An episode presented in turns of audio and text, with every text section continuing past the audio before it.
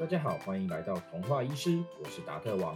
这是一个预计要陪着孩子成长，用四年的时间创作并分享一百个故事的频道。不只提供有趣的原创故事，更会融入轻量级的医学或生活素养小知识，邀请爸爸妈妈们跟我们一起来实现亲子共读。今天童话医师要分享的故事是《柴老板的大发明三：危险的发明》。小朋友们，冬天喜欢泡澡吗？夏天喜欢玩水吗？你会带哪些玩具陪你一起下水呢？今天的故事里，柴老板又要带来厉害的发明喽！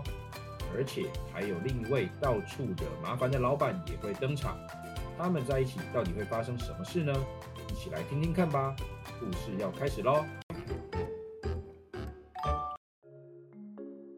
柴老板是一只聪明、有生意头脑的柴犬，他除了是一个发明家，也是一个成功的企业家。他经营的柴茂购物中心是帅湾国内最受欢迎的购物中心。而柴老板的发明常常都能成为购物中心的热门商品。最近他又催生了一款热销产品，成功虏获小朋友的心。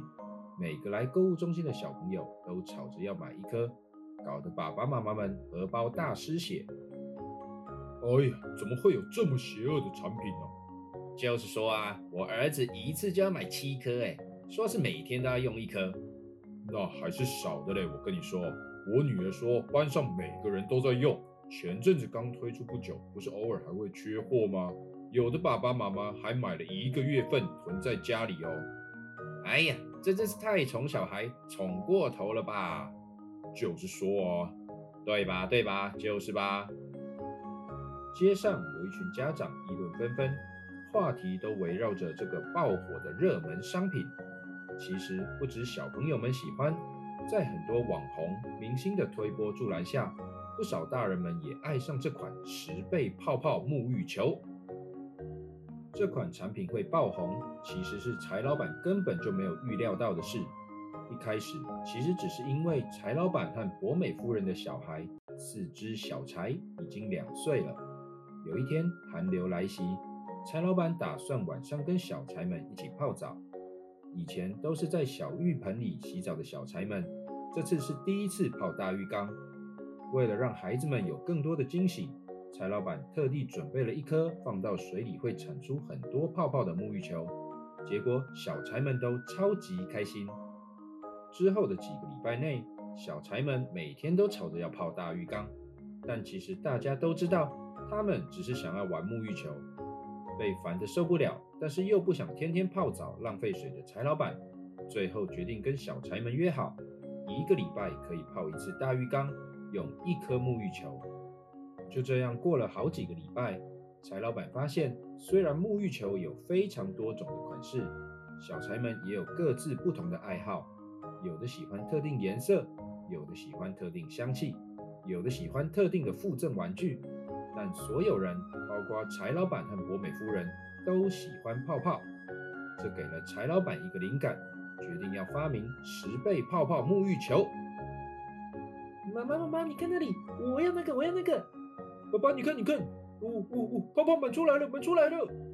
我要买一颗，我要买一颗。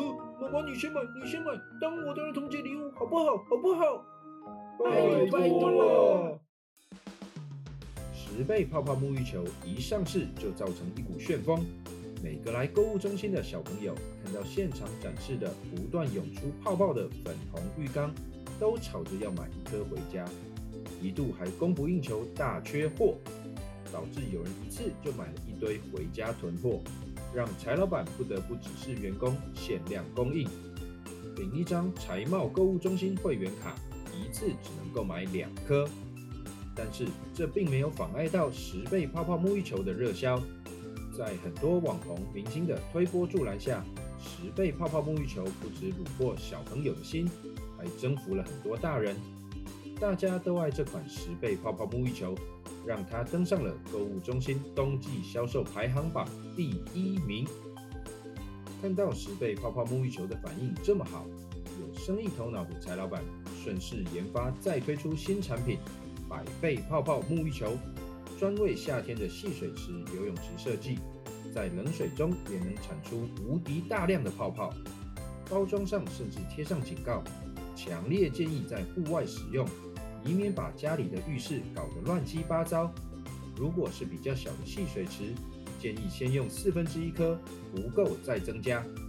结果百倍泡泡沐浴球一推出，又是大热卖，继续占领购物中心夏季畅销排行榜第一名。柴老板洗澡时的小小灵感，居然变成了大大的商机。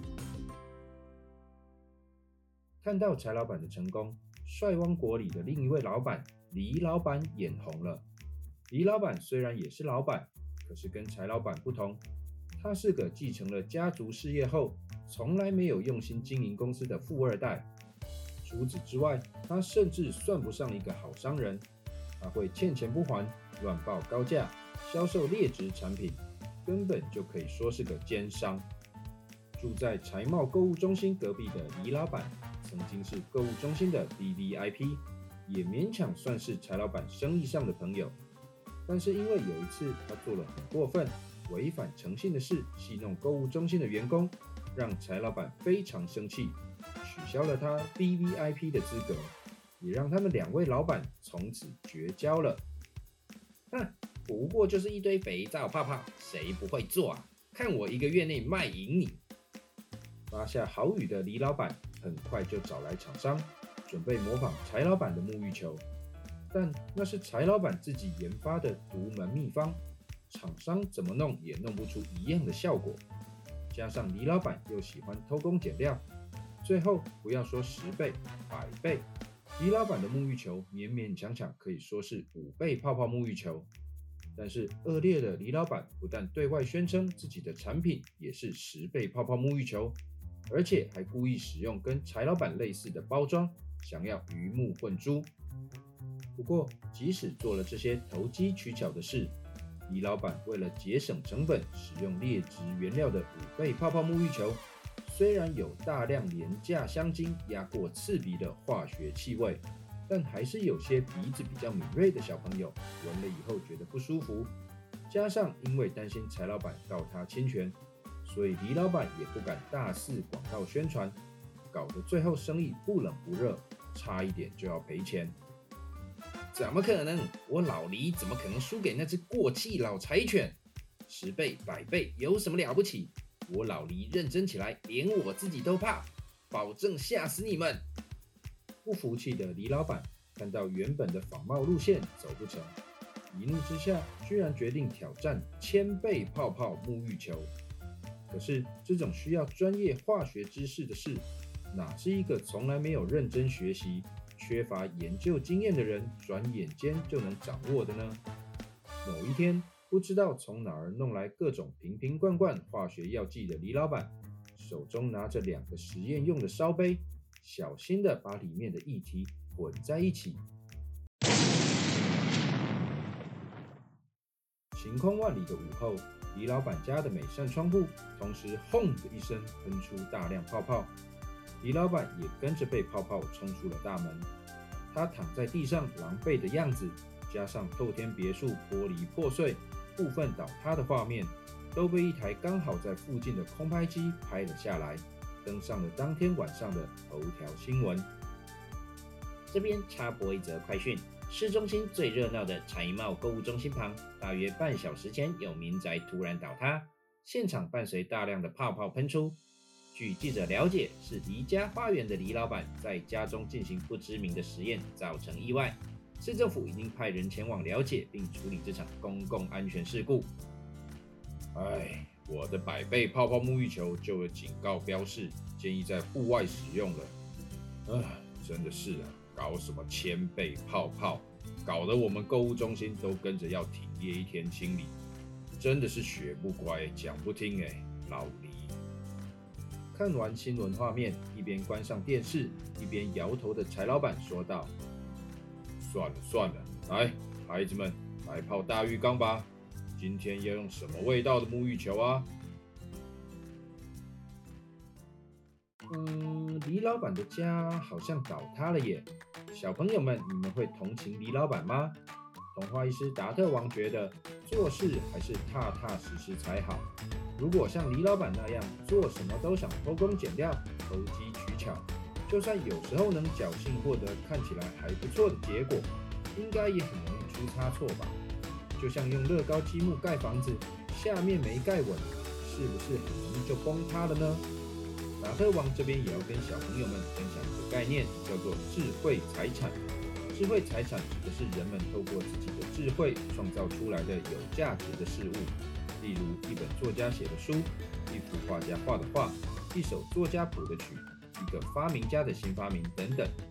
这些都是某些人努力使用自己的脑袋与智慧所创造出来有价值的成果。但是小朋友们有没有注意到，你可能不太容易自己盖房子、造车子、做玩具？但是你可以很容易印一本书，复制一张电脑上的图画，重录一首曲子。也就是说，很多智慧财产都很容易被人复制。这就好像把这些智慧财产从他们的创造者手上偷走一样。这种把智慧财产从原本的创作者手上偷走的行为，我们通常称为仿冒、盗版。例如，故事中李老板不止刻意模仿柴老板的沐浴球。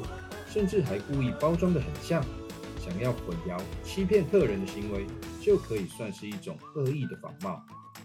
小朋友们想想看，如果有一天你画了一幅自己超级满意的画，你会想要保护自己的智慧财产吗？德特王对于自己创作的故事就很珍惜，不希望有人把它偷走，据为己有哦。如果你也懂得今天达特王想要教给大家的观念，就让我们一起来保护、尊重别人的智慧财产吧。我是童话医师达特王，下集故事再见喽，拜拜。